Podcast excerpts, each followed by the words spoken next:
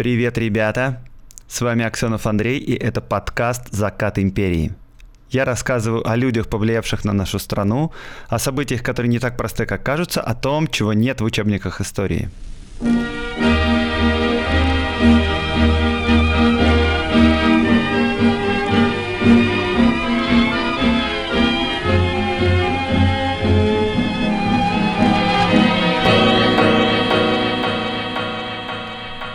Этом выпуске я хочу вам рассказать историю, которая в моем рейтинге максимально идиотских ситуаций, наиболее сильно повлиявших на историю человечества, занимает, наверное, первое место. Сегодня вы узнаете, как дурацкие амбиции, непонимание, истеричность, жажда власти, тупизна, нелепые совпадения влияют на жизни миллионов людей и на развитие огромной страны. Мы будем сегодня говорить о событии, которое получило название Корниловский мятеж или Корниловское выступление. И произошло в конце лета, начала осени 1917 года, совсем незадолго до Октябрьского переворота, в результате которого большевики пришли к власти.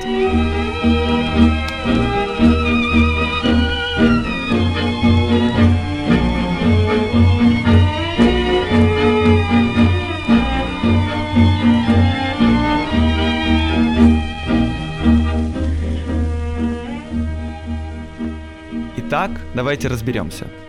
Что происходит в стране к началу осени 1917 года? Николай II уже давно не император. Он отрекся от престола. Сейчас он в Сибири, рубит дрова, э, фотографирует, э, занимается со своим сыном Алешей, играет с дочерьми и вообще никакого влияния на политику не оказывает монархисты являются маргиналами и тоже никакого влияния на политику не оказывают. Кто же стоит во главе страны? Во главе страны стоит Временное правительство и председатель Временного правительства Керенский. Временное правительство — это министры, которые управляют страной, а Керенский — это чрезвычайно популярный лидер страны. До февральской революции он был адвокатом и членом Государственной Думы, довольно популярным и пережил просто стремительный взлет э, своей политической карьеры. К началу лета Керенский является чуть ли не единственной надеждой и опорой нашей страны. Это тот человек, который сможет нас всех спасти. Его называют вождем, у него фактически существует культ личности. Э, выпускают открытки с ним, и девочки мечтают с ним сфотографироваться. Вот. Он выступает на митингах, на демонстрациях, произносит очень зажигательные речи, он харизматичный, э, красивый и прочие дела. Живет он уже в Зимнем дворце и управляет страной оттуда. Но, однако, к концу лета Керенский уже начинает терять свою популярность. Слава мира проходит быстро. Почему же он теряет свою популярность? Потому что страна уже полгода живет без царя, а победы в войне что-то не видно. Напомню, идет э, Первая мировая война. Э, продовольствия не становится больше, рубль падает, преступность растет, ну и вообще как-то жизнь в стране совсем не улучшается. А от Керенского слышны только лозунги и выступления, и всем потихонечку становится понятно, что единственное, в чем действительно хороший Керенский, это в публичных выступлениях. Но, к сожалению, для управления страной этого маловато. А, в общем, есть временное правительство еще, которое состоит из э, четырех кадетов, то есть либералов, и еще из нескольких социалистов, который выдвинул Совет рабочих солдатских депутатов. Ой, стоп, а что же это за Совет рабочих солдатских депутатов? А это второй орган, который управляет страной. А, в то время в стране существует два одновременно органа, которые одновременно занимаются ее управлением. По идее, ответственность за все несет временное правительство, но Петроградский совет рабочих солдатских депутатов тоже может выпускать декреты, которые вроде как обязательны для выполнения в стране. Эти два органа перед друг другом не ответственны, и часто противоречат друг другу, у них разные взгляды бывают, и вообще они не стесняются друг с другом бороться, используя разные методы политической борьбы. В общем, это не ведет к здоровому политическому климату в стране. А одной из больших претензий вообще к Керенскому, к Советам и вообще к текущей конфигурации состоит то, что в течение полугода уже с момента свержения царя они не смогли собрать учредительное собрание. Что это такое учредительное собрание? Это как бы такой парламент, который должен разработать конституцию, основной закон, по которому будет жить страна. Если это учредительное собрание решит, что нужна монархия, окей, будет монархия. Если они решат, что нужна парламентская республика, окей. Но итог должен быть такой, что это учредительное собрание должно быть и выбрано всеобщим, прямым, тайным, равным голосованием. И они должны написать Конституцию. Так вот, за эти полгода Советы рабочих солдатских депутатов и Временное правительство даже не приблизились к тому, чтобы организовать а, выборы в это учредительное собрание. Это большой минус, это как бы основное, для чего существуют, собственно, эти советы и временное правительство, но временное до тех пор, пока не соберется учредительное собрание. И отсутствие собрания – большая претензия к Керенскому лично. Третий год идет Первая мировая война. Это война на истощение. Это самая тяжелая война, которая только была у человечества с начала времен.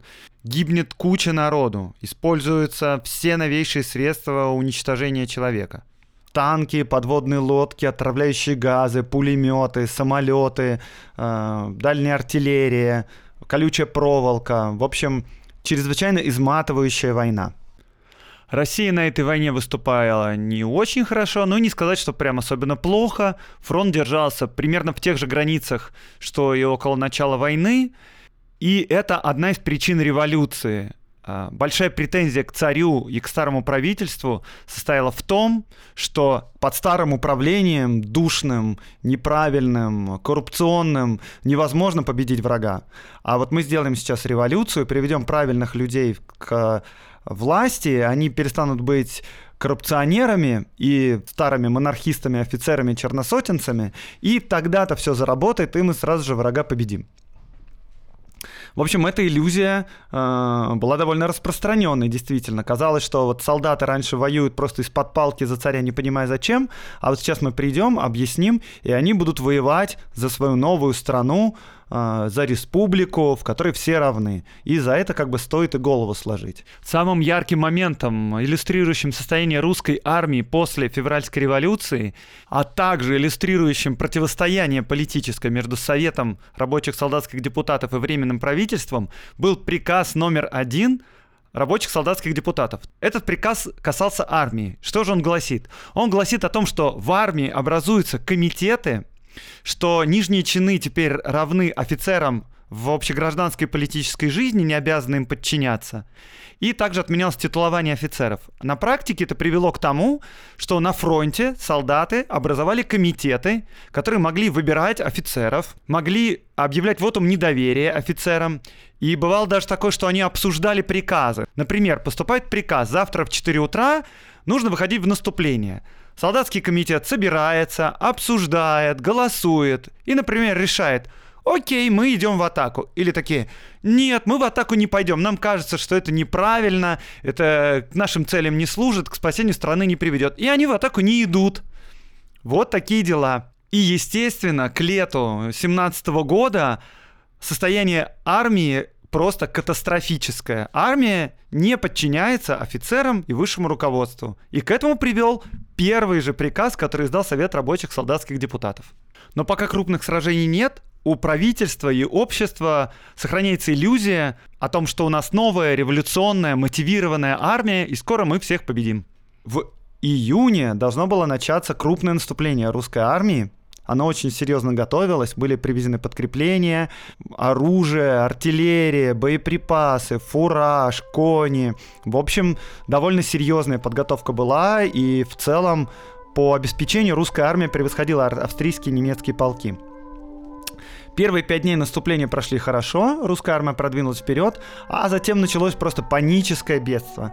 Оказалось, что солдаты, которые все это время сидели до этого в окопах, и слушали пропагандистов, социалистов, эсеров и большевиков, вообще не очень хотят воевать. В окопах сидеть классно, а вот погибать э, непонятно за что не классно. И как только немецкие полки, которые сохраняют дисциплину и подчинение высшему руководству, начинают наступать, э, русские солдаты из русской армии начинают просто разбегаться мгновенно. Дисциплины нету никакой, офицеры гибнут сотнями и тысячами, пытаясь хоть как-то сдержать фронт. Короче, все происходит очень плохо, и немцы просто со скоростью пешего марша двигаются вперед, и уже вот к этому моменту к осени взяли Ригу,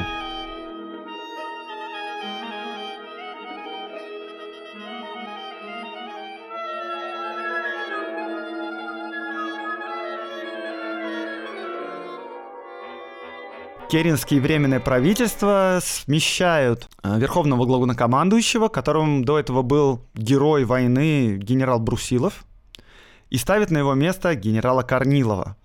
Кто же такой генерал Корнилов? Генерал Корнилов – это сын казака, родился в Сибири, офицер, но при этом он закончил Академию Генштаба, он генерал, тоже герой войны, и он чрезвычайно популярен в армии и вообще в стране. А, с одной стороны, он как бы и демократ, и вроде как э, не, не дворянин, вышел из низов, всего добился сам. С другой стороны, это кадровый офицер, он всерьез воевал на войне, и, в общем, он пользуется поддержкой в армии. Короче, красавчик со всех сторон. Конечно, генерал Корнилов, как и вообще в целом все генералы, не очень рад происходящему в стране. Ему не нравится, что армия не работает, что нет дисциплины, что все разрушено, и все это от недостатка сильной руки.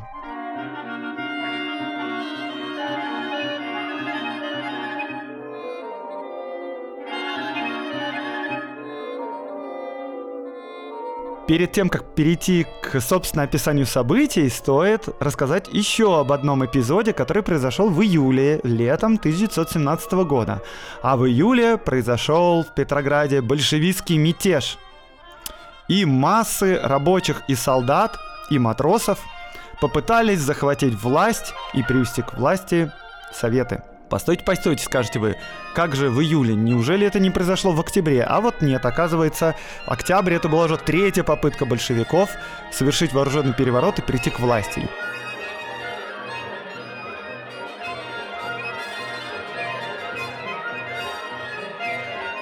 Дело в том, что советы рабочих солдатских депутатов не очень-то хотели прийти к власти. И в итоге они э, выступили против большевиков. Э, такой парадокс. С одной стороны идут распропагандированные большевиками рабочие, которые призывают передать власть от временного правительства советам, а с другой стороны э, идет гарнизон Санкт-Петербурга, Петрограда, который подчиняется временному правительству и этим советам как раз, и разгоняет все эти демонстрации, вооруженные выступления и возвращает власть э, Керенскому временному правительству и Совету рабочих солдатских депутатов. Значит, большевики разбегаются, э, кого-кого арестовывают, например, Троцкого, и вообще появляется информация о том, что большевики получили деньги от немецкого правительства. То есть во время войны с Германией они э, получили деньги от врага для того, чтобы сделать революцию. В общем, это чрезвычайно сильно ударило по репутации большевиков. Большевики скрываются, Ленин э, сидит в стогу в разливе, пишет статьи. Вообще кажется, что все, их звезда закатилась, и если они только появятся на публике, их сразу же растерзают на клочки.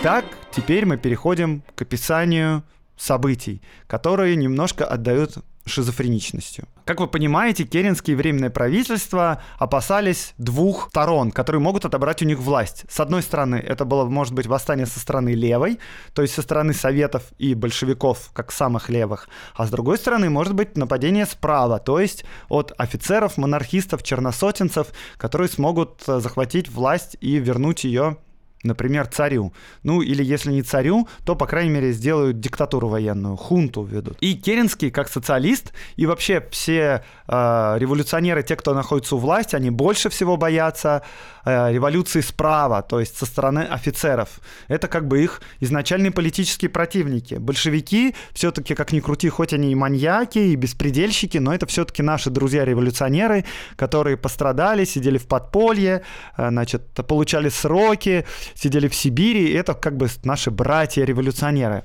А вот офицеры — это голубая кровь, э, в общем, это наши политические противники. И больше всего Керенский, Временное правительство, либералы и Совет рабочих солдатских депутатов боятся выступлений справа. Идея о том, что нужна сильная рука и нужно твердо управлять страной, вообще не только Корнилову приходит в голову.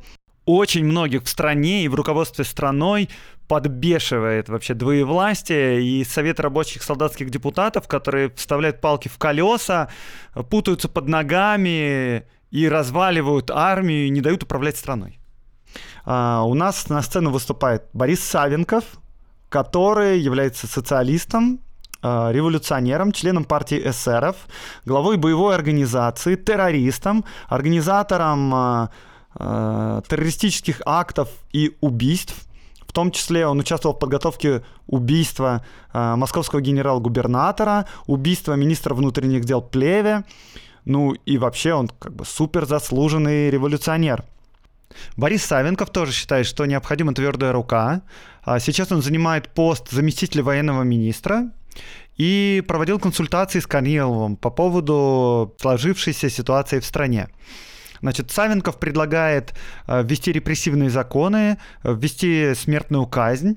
И даже говорит, что, возможно, э, взбунтуются большевики еще раз, а, возможно, и это восстание поддержит Совет рабочих солдатских депутатов, и что Временное правительство готово подавить это восстание, и что генерал Корнилов, возможно, э, может помочь войсками для подавления этого потенциального восстания. Сам Савенков рассчитывал стать генерал-губернатором Санкт-Петербурга.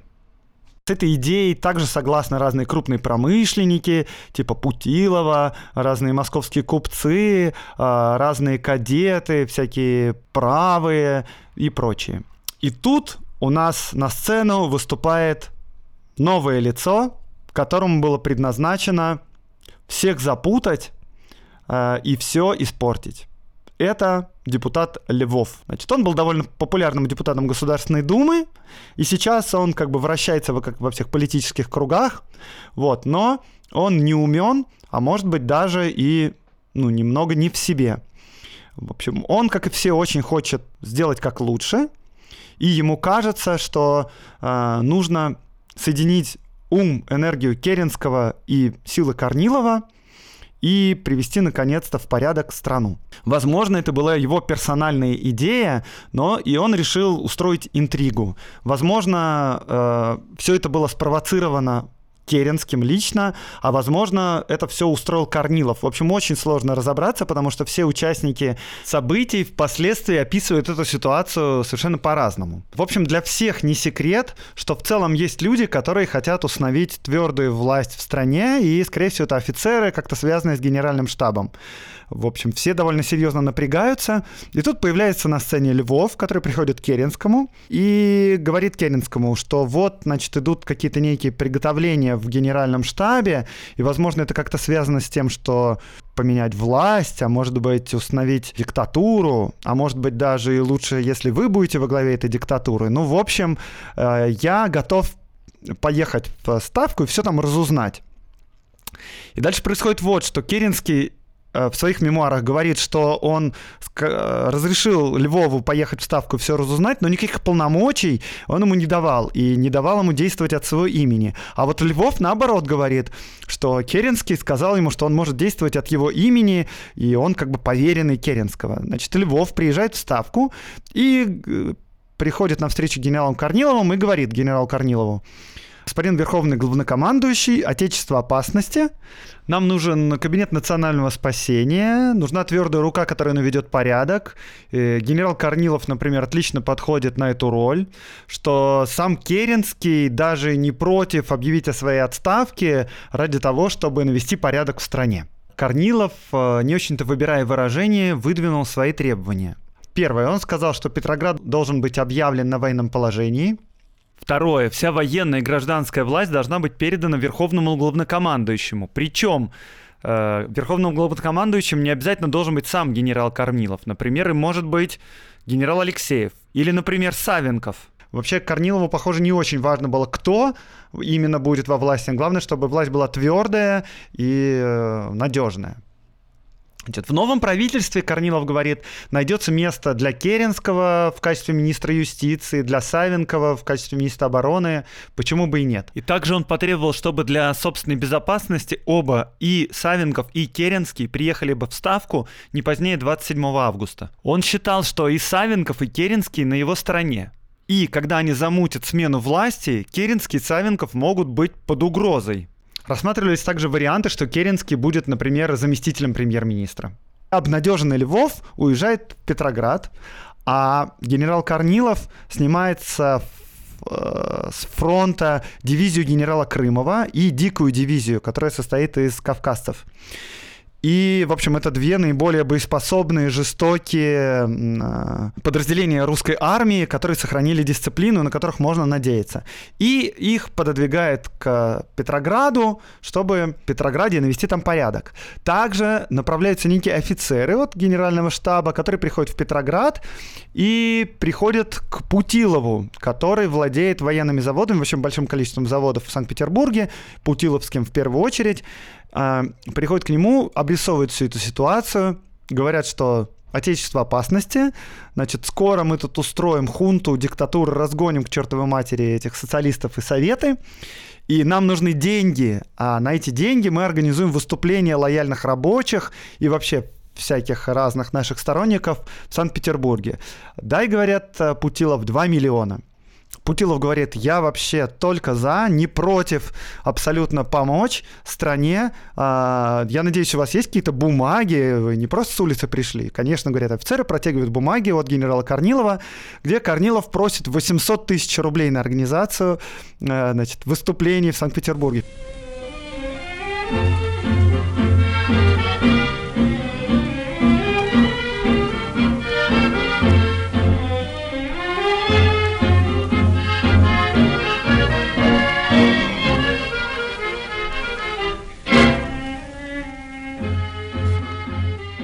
Постойте, как говорит Путилов, а, тут же только 800 тысяч написано. Но офицеры ему говорят, ну, мы тут пока ехали, мы поняли, что 800 тысяч не хватит, нужно уже 2 миллиона, и генерал как бы Корнилов э, в курсе, в общем, все в порядке. Но Путилов им не особенно верит, но 800 тысяч дает, а за остальными деньгами говорит прийти попозже.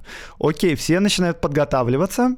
Львов приезжает к Керенскому и, и говорит Керенскому, что он прямиком от генерала Корнилова, и он уполномочен генералом Корниловым вести переговоры. И внезапно для Керенского и для Корнилова он увеличивает требования Корнилова. Львов передает Керенскому следующее. Три пункта. Первое. Объявить город Петроград на военном положении. Второе. Передать всю власть и военную, и гражданскую лично в руки генерала Корнилова. Третье – отставка всех министров, не исключая министра-председателя, и передача Временного управления министерств товарищам министров вплоть до образования кабинета Верховным главнокомандующим. Керенский э, всерьез перепугался этого. Ну и Керенский думает, что Львов действует э, от имени Корнилова. Короче говоря, Керенский в панике, и уже подумывает над тем, чтобы объявить Корнилова предателем и лишить его должности верховного главнокомандующего, но он боится, потому что у Корнилова есть серьезная поддержка. Короче, начинается кипиш, и в результате кто-то все-таки дает э, здравую идею Керенскому связаться с Корниловым и выяснить у него напрямую, что же происходит и какие его намерения действительные. Дальше происходит совершеннейшая фантасмагория – они договариваются початиться телеграммами в определенное время. С одной стороны должен быть Корнилов, а с другой стороны Керенский и Львов. Львов опаздывает, и он как посредник мог бы, наверное, эту ситуацию как-то разрулить, а, но, к сожалению, его нету. И Керенский не дожидается его, отправляет телеграмму о том, что вот э, я и Львов, мы тут находимся у аппарата и готовы разговаривать. Дальше происходит следующий обмен сообщениями. Цитирую телеграммы. Петроград. Керенский. Здравствуйте, генерал. Владимир Николаевич Львов и Керенский о аппарата просим подтвердить, что Керенский может действовать согласно сведениям, переданным Владимиром Николаевичем. Корнилов. Ставка. Здравствуйте, Александр Федорович. Здравствуйте, Владимир Николаевич. Вновь подтверждает тот очерк положения, котором мне представляется страна и армия, очерк, сделанный мною Владимиру Николаевичу, вновь заявляю, события последних дней и вновь намечающиеся повелительно требуют вполне определенного решения в самый короткий срок. Дальше телеграмма от имени Львова. Я, Владимир Николаевич, вас спрашиваю, то определенное решение нужно исполнить, о котором вы просили известить меня, Александра Федоровича, только совершенно лично. Без этого подтверждения лично от вас Александр Федорович колеблется вполне доверить. Телеграмма от Корнилова. Да, подтверждаю, что я просил вас передать Александру Федоровичу мою настоятельную просьбу приехать в Могилев. Керенский. От своего имени послать телеграмму. Я, Александр Федорович, понимаю ваш ответ как подтверждение слов, переданных мне Владимиром Николаевичем. Сегодня это сделать и выехать нельзя. Надеюсь выехать завтра. Нужен ли Савенков? Корнилов. Настоятельно прошу, чтобы Борис Викторович выехал вместе с вами. Сказанное мною Владимиру Николаевичу в одинаковой степени относится и к Борису Викторовичу. Очень прошу не откладывать вашего выезда позже завтрашнего дня. Прошу верить, что только сознание ответственности момента заставляет меня так настойчиво просить вас. Керенский. Приезжать ли только в случае выступлений, о которых идут слухи, или во всяком случае? Корнилов. Во всяком случае. Керенский. До свидания, скоро увидимся. Корнилов. До свидания.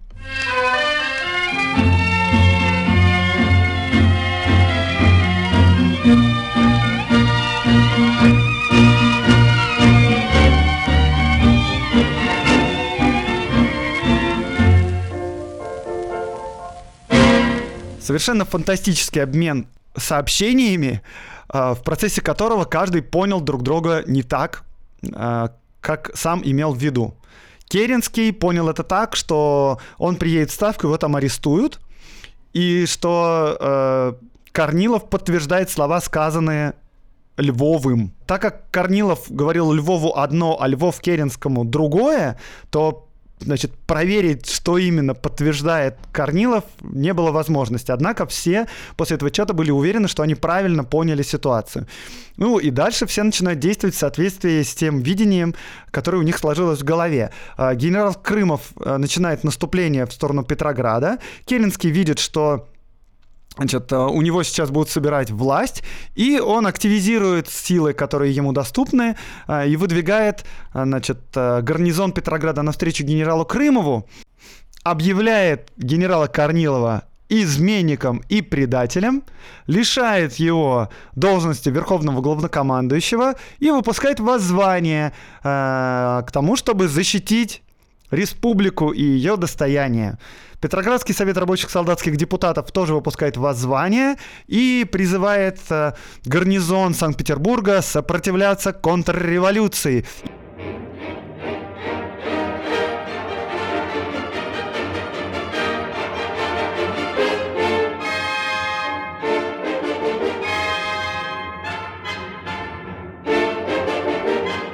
Население Петрограда, на самую решительную борьбу с контрреволюцией зовем мы вас. За Петроградом стоит вся революционная Россия. Солдаты во имя революции вперед против генерала Корнилова. Петроградский совет рабочих солдатских депутатов организует так называемый военно-революционный комитет. И во главе военно-революционного комитета встает большевик Каменев. И на самом деле это как раз тот самый момент, после которого Керенский фактически теряет власть. Потому что большевики уже давно идут к тому, чтобы осуществить переворот и взять власть в свои руки. И на самом деле последнее, чего им не хватает, это, собственно, люди, которые будут с оружием в руках осуществлять этот переворот. После этих событий у большевиков как раз в руках оказалась такая сила абсолютно лояльная, и именно посредством военно-революционного комитета через буквально пару месяцев большевики организуют Октябрьский переворот. Что происходит дальше? Поскольку э, Петроградский гарнизон — это напрочь разложившаяся военная машина, которая абсолютно точно ничего не сможет вообще поделать с кадровыми частями, которые идут с фронта, Абсолютно очевидно, что военное противостояние окончится в пользу генерала Корнилова. Но нужно хорошо знать происходящее в 1917 году. И основную ударную силу Петрограда составляют вовсе не вооруженные части, а агитаторы. Суперпрофессионалы, закаленные борьбой. Короче говоря, с одной стороны к Санкт-Петербургу придвигаются боевые части, а с другой стороны из Петербурга к этим боевым частям приближаются агитаторы. И как вы думаете, кто победил в этой схватке?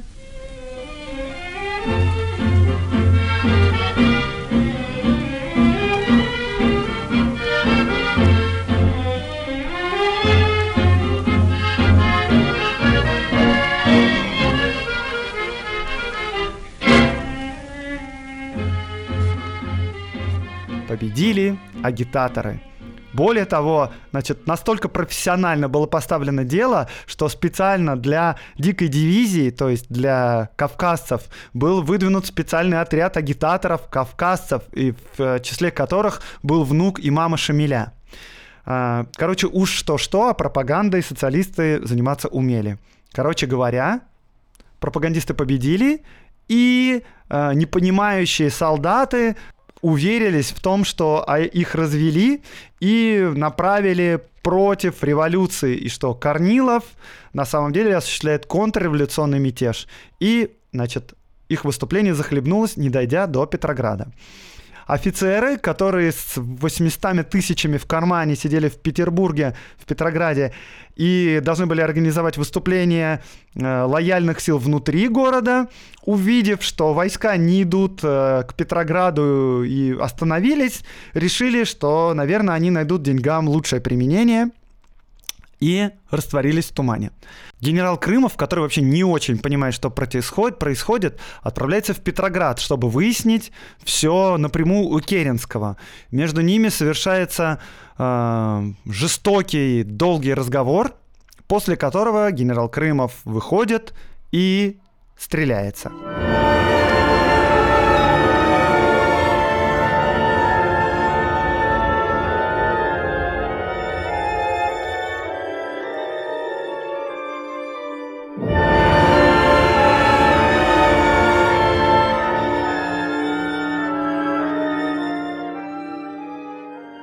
Корнилов и его ближайшие офицеры были арестованы и содержали под стражей до ноября 1917 года, после чего Корнилов стал одним из лидеров белого движения.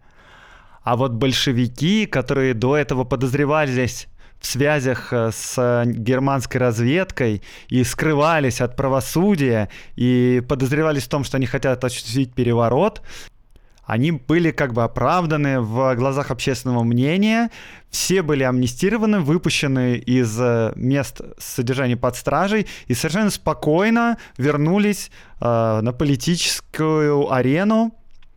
И в результате, через совсем непродолжительное время, пришли к власти.